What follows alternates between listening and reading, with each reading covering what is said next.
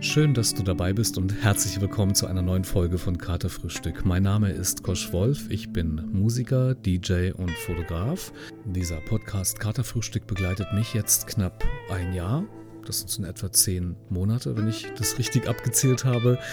Und hier treffe ich mich immer wieder mal in Form von Interviews unter dem Anstrich Infotainment mit interessanten Menschen, die mir von sich erzählen, deren Geschichte mich interessiert. Aber manchmal sind es eben doch einfach innere Dialoge, die ich hier so rauspurzeln lasse. Und heute starte ich mit einem Einblick in mein Diary. Ja, wir haben ja den Januar und ähm, vielleicht in die Situation habe ich Vorsätze oder habe ich keine. Im Grunde finde ich das ziemlich blödsinnig, sich Vorsätze zu machen, weil die kann man auch im Laufe des Jahres nach irgendwelchen Erfahrungen oder Erlebnissen sich genauso auch setzen. Aber ja, hört selbst. Viel Spaß also bei der Folge, bei der es heute um Augenblicke der Achtsamkeit geht. Als hochsensibler Mensch kommt man immer wieder an eine Reizüberflutung und da ist die Frage, die habe ich mir gestellt, wie komme ich gut durch den Tag oder eben auch durch die Nacht? Vor allem für mich als Nachtmensch ein interessanter Point. Und ja, großer Anstrich, Mindfulness, das ist das Thema der heutigen Folge. Viel Spaß dabei.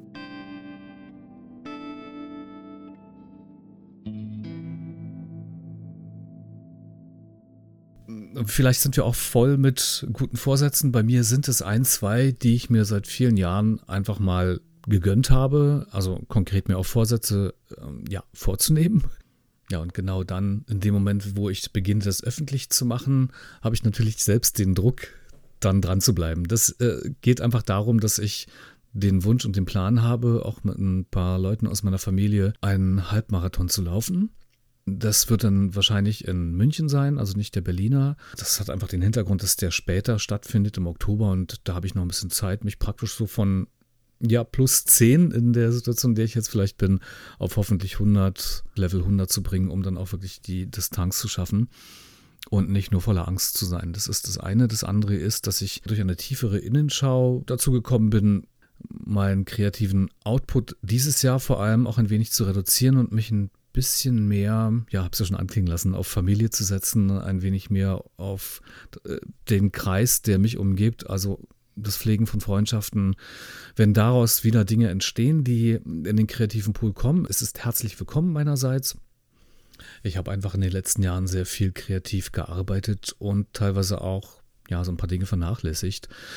In der Reflexion dessen, was ich hier produziere, in meinen inneren Dialogen, bin ich darauf gestoßen, dass es umso wertvoller ist, jetzt in diesem Jahr und schauen wir mal, wie lange das geht. Ich setze ja da keine Grenze den Fokus doch nochmal ein bisschen zu rücken und zu versetzen, begleitend dazu auch den Faktor Gesundheit nochmal ein bisschen dichter zu ummanteln, also mich einfach wirklich mehr um mich zu kümmern. Was jetzt keine neuen Erkenntnisse sind, das geht euch sicher auch so, dass man ja irgendwann an einen Punkt kommt, wo man sich nochmal vielleicht nicht neu definiert, aber hinterfragt und die Dinge vielleicht neu beginnt aufzustellen. So sieht es bei mir dieses Jahr aus und ich drücke mir zumindest selbst die Daumen, dass ich da gut durchkomme. Zumindest diesen Meilenstein des äh, Halbmarathons, der für mich wirklich eine wahnsinnige Herausforderung ist, dann auch rocke im Herbst. Und natürlich bringen mich die Dinge der Achtsamkeit dazu, mal ein bisschen intensiver darüber nachzudenken, wie es sein kann, dass ich Achtsamkeit in den Alltag besser integrieren kann, wie es dazu kommen kann, dass ich Augenblicke der Achtsamkeit in den Tag und wie ich auch schon sagte, in die Nacht besser einfließen lassen kann. Wenn ich Nachtmensch bin, gehört das genauso dazu.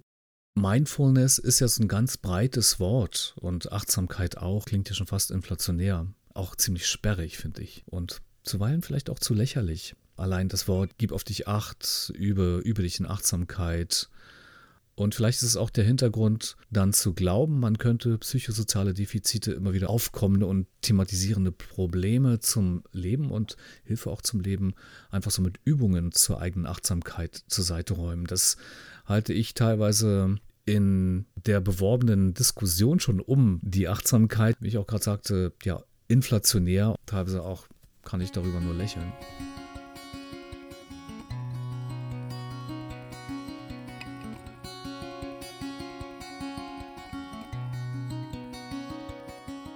Atemübungen, Anleitungen zur Selbstreflexion oder auch Meditationsrituale.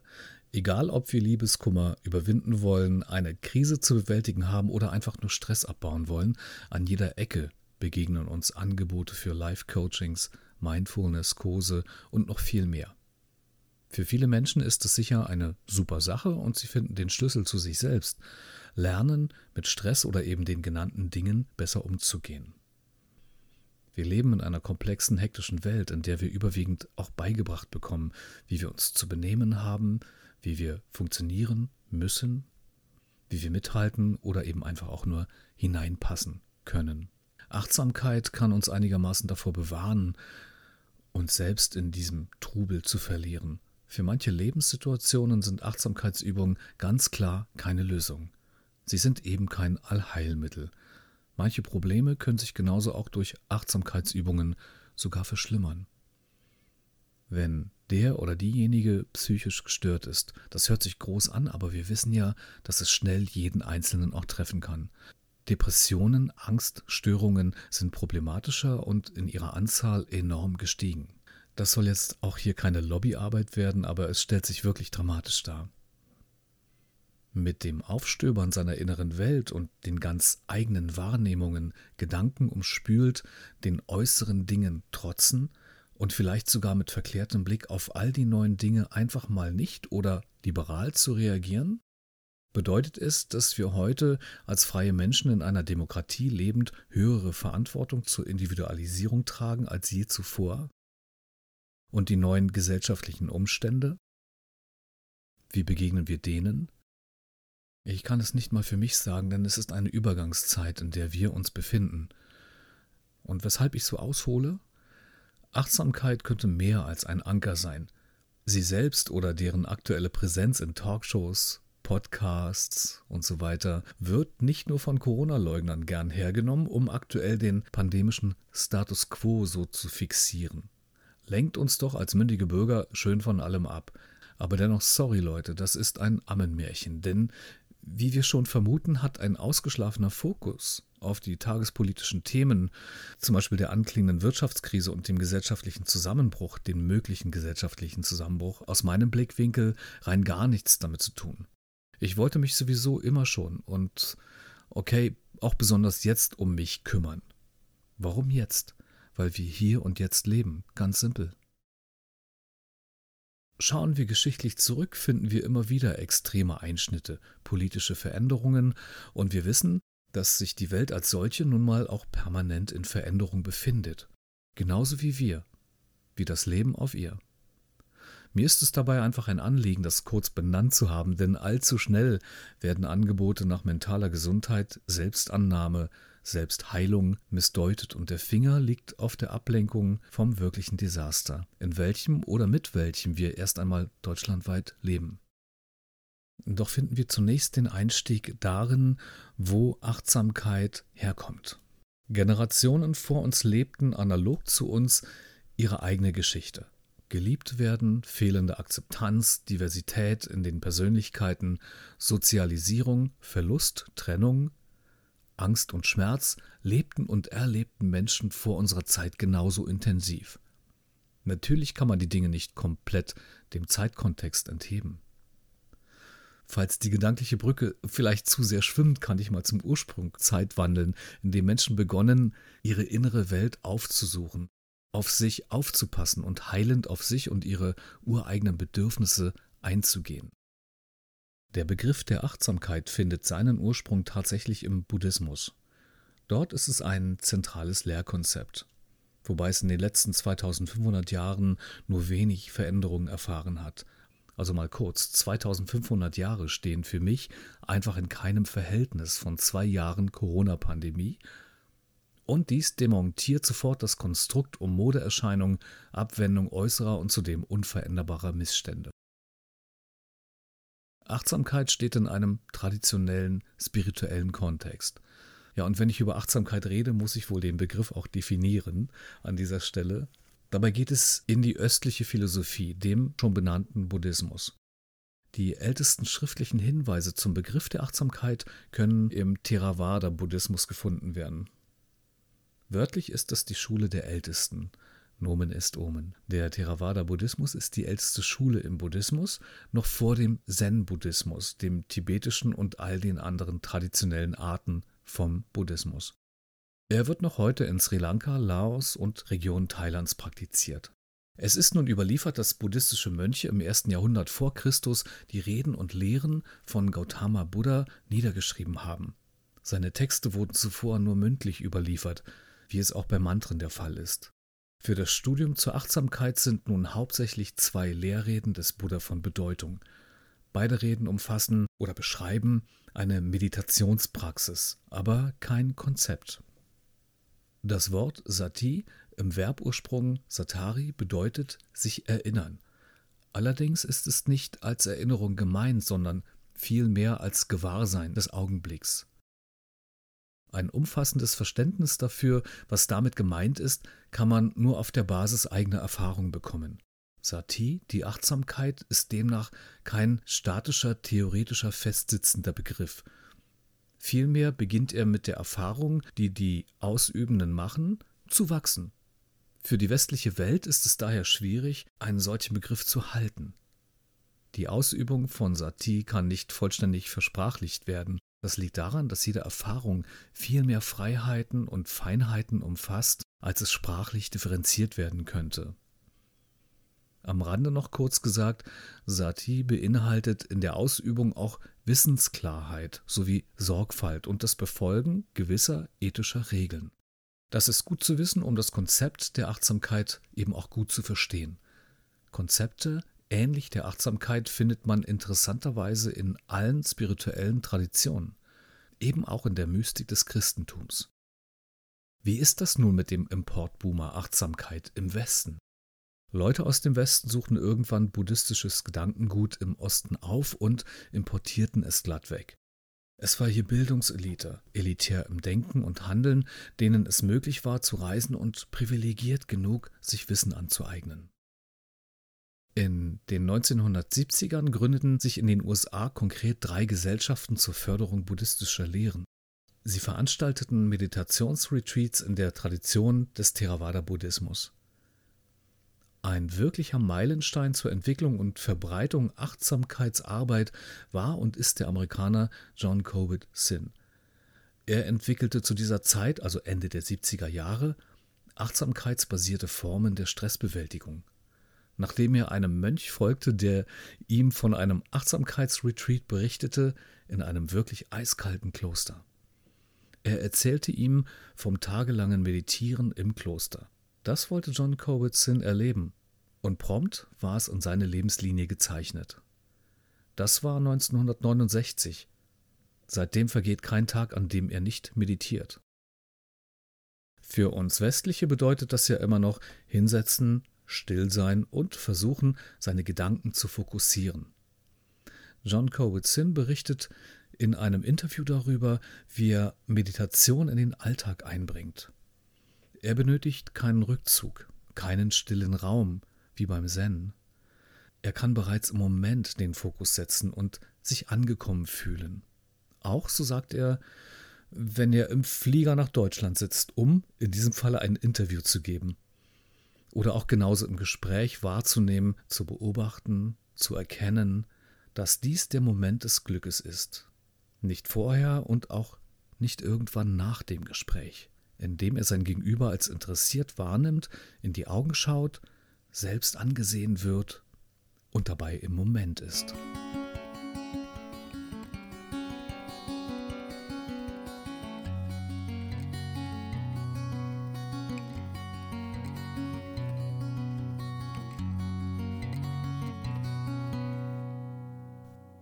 Ausgehend von diesen drei Bewegungen konnte sich das Konzept von Achtsamkeit im Westen ausdehnen.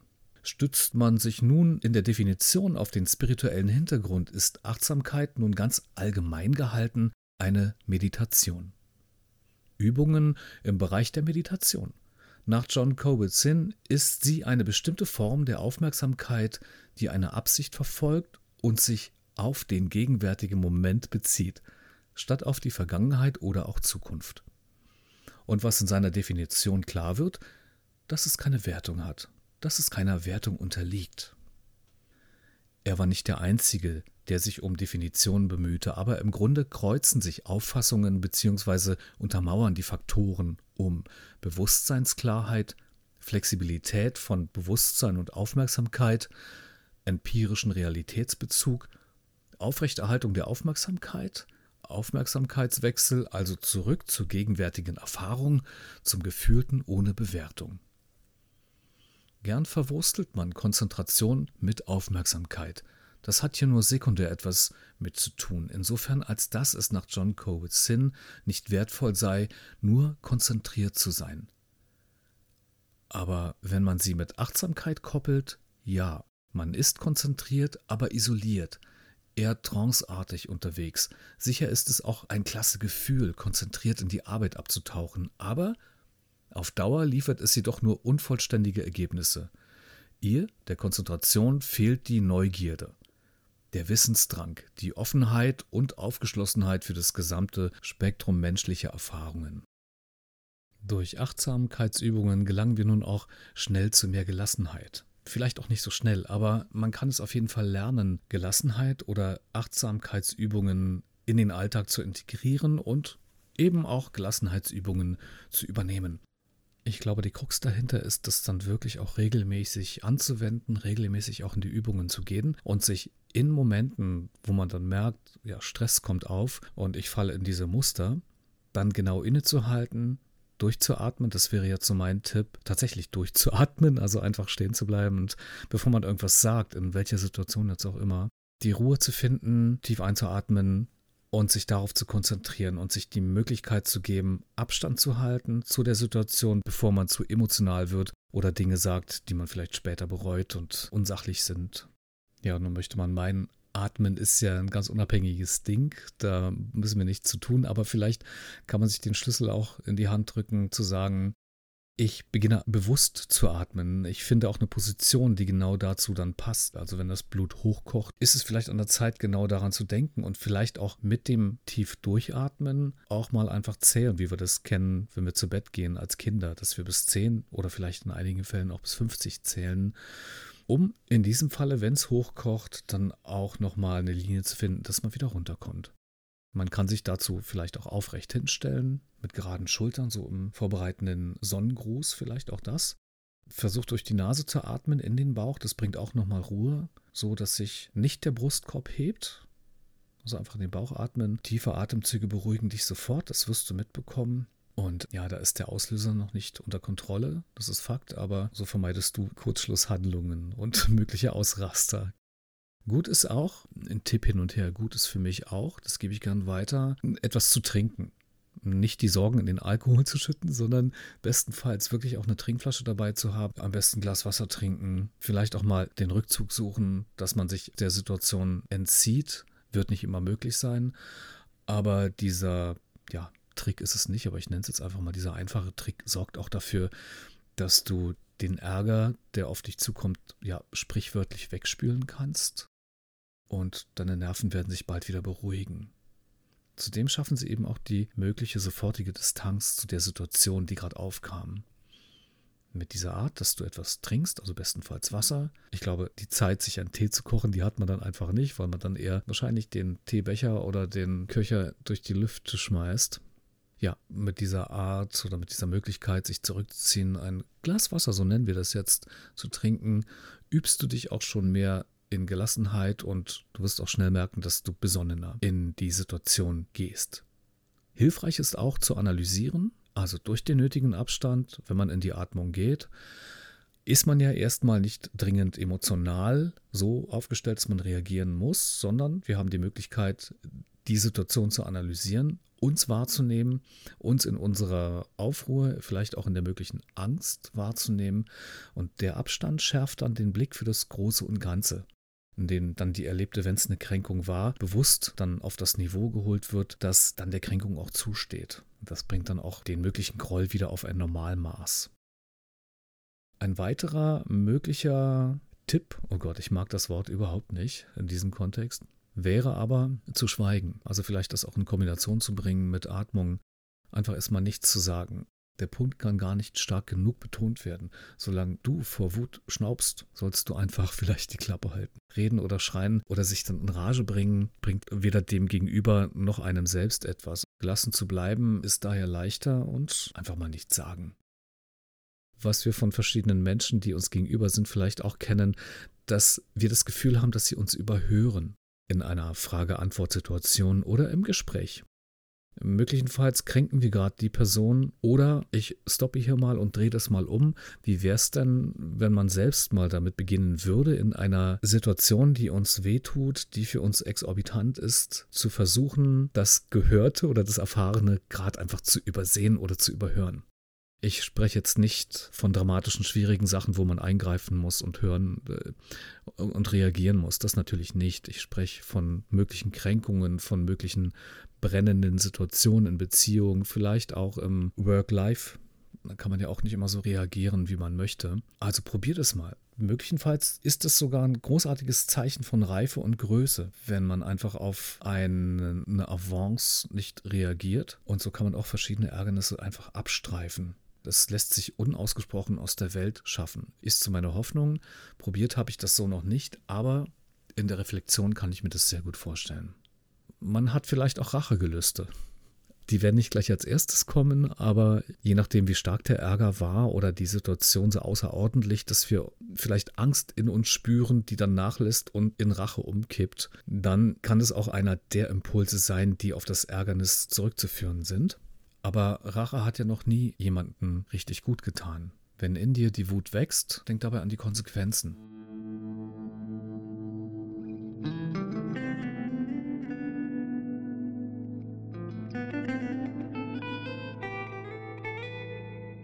Sicher kann man nicht sagen, lauf Forest, lauf. Wenn man in einer Situation ist, aus der man erstmal nicht rauskommt, man ist in einer Konferenz oder in einer Beispiele haben wir ganz viele, da hat jeder sein eigenes Bild vor Augen. Dann ist es vielleicht auch eine Möglichkeit oder mehr als eine Möglichkeit, in Aktivitäten zu gehen, sich demnach zu bewegen. Also wenn man auf dem Weg in die Teeküche ist, um der Situation zu entfliehen und sich ein Glas Wasser zu holen, dann ist das schon auch Bewegung. Oder aber man nimmt es in die Routine der Gelassenheitsübungen in den Tag mit rein und nutzt einfach die Bewegung zur Arbeit, die klassischen Dinge, dass man einfach die Treppen nutzt und nicht den Fahrstuhl, dass man einfach in der Bewegung ist.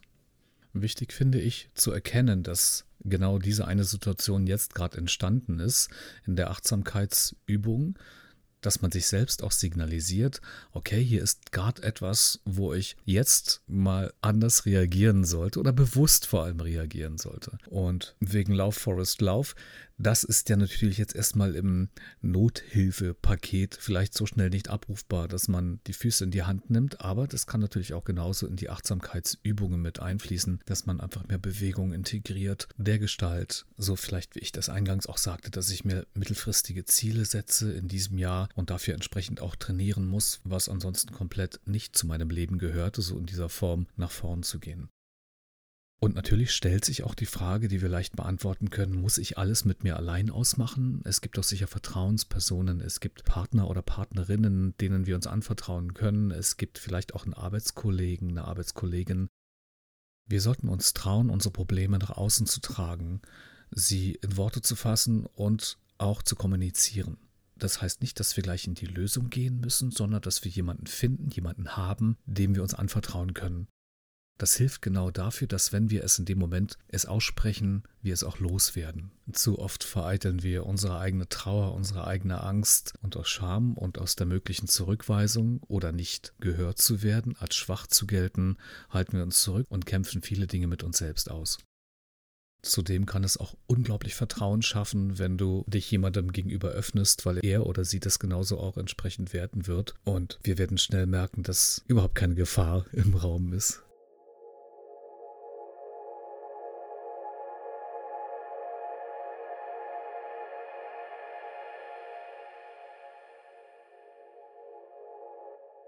Dann fasse ich nochmal zusammen, so als Sofortmaßnahmen können wir einleiten, durchzuatmen, etwas zu trinken, zu analysieren, zu schweigen, in Ruhe zu bleiben.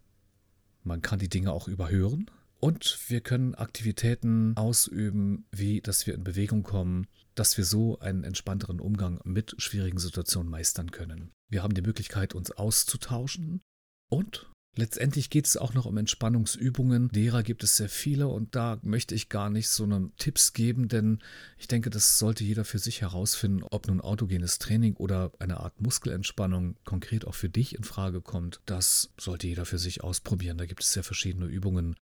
Darüber hinaus gibt es vielleicht auch psychologische Tricks, auf die man zurückgreifen kann, wie zum Beispiel, dass wenn man in diese Kränkung kommt oder in eine bestimmte, vielleicht ängstliche Situation, wenn man in eine bestimmte kritische Situation kommt und möglicherweise ängstlich dabei wird oder man spürt, äh, wirklich negative Gefühle kommen auf, dann erinnere ich mich an das Lach-Yoga.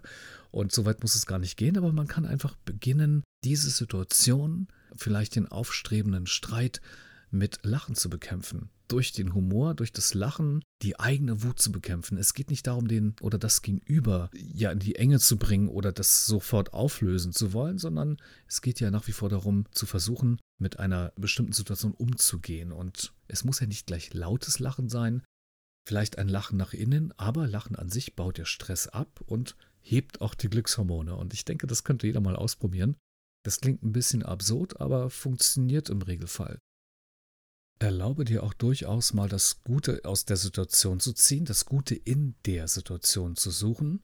Und egal wie böse das alles so war und wie sehr dieser Moment dein Gegenüber möglicherweise anders definiert, denn jeder Mensch hat ja auch seine guten Seiten, leg doch da einfach mal den Finger rauf und spür hinein, um dann zu erkennen, ja komm, so schlimm war das gar nicht. Und so schlimm die Situation auch war, derjenige oder diejenige definieren sich ja nicht über diese Situation allein. Und mit diesem Blickwinkel kann man auch einiges aufbrechen.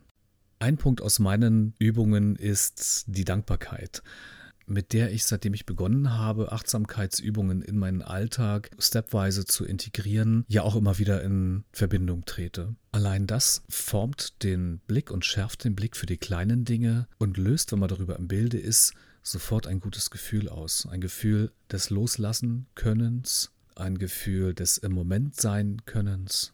Dankbarkeit in der Achtsamkeitsarbeit zu mehr Gelassenheit ist für mich ein ganz großes Thema. Gelassenheit ist eine anmutige Form des Selbstbewusstseins. Gelassene Menschen wirken auf andere Menschen einfach sympathisch und souverän. Denn ja, niemand mag halt eine tickende Zeitbombe oder einen dauernervösen Charakter. Durch Gelassenheit bekommst du auch mehr Selbstbestimmung. Das heißt, mit einer gelassenen Grundeinstellung übernimmst du deine Kontrolle, deine Kontrolle über dich selbst und auch die Kontrolle über dein Handeln. So kannst du auch nicht mehr direkt von anderen beeinflusst werden, was ja dann auch zu negativen Stimmungen führen kann und letztendlich dich auch provozieren könnte. Die Gelassenheit verhilft einem zu einem höheren Maß an Selbstbestimmung. Es bleibt natürlich eine tägliche Herausforderung, aber auch im Positiven, denn mit jeder neuen Erfahrung ernten wir Positives für uns und wir lernen langfristig in die Gelassenheit zu kommen. Gelassenheit gewinnt man nur in der Besinnung auf das Wesentliche.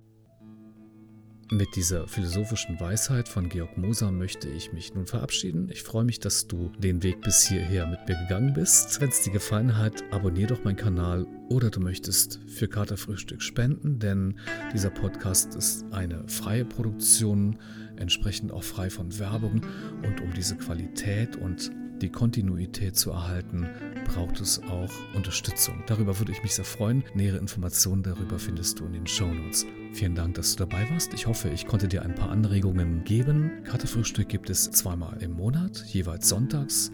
Das war es jetzt erstmal soweit. Ich wünsche dir für die kommenden zwei Wochen eine schöne Zeit. Alles Liebe und bis dann.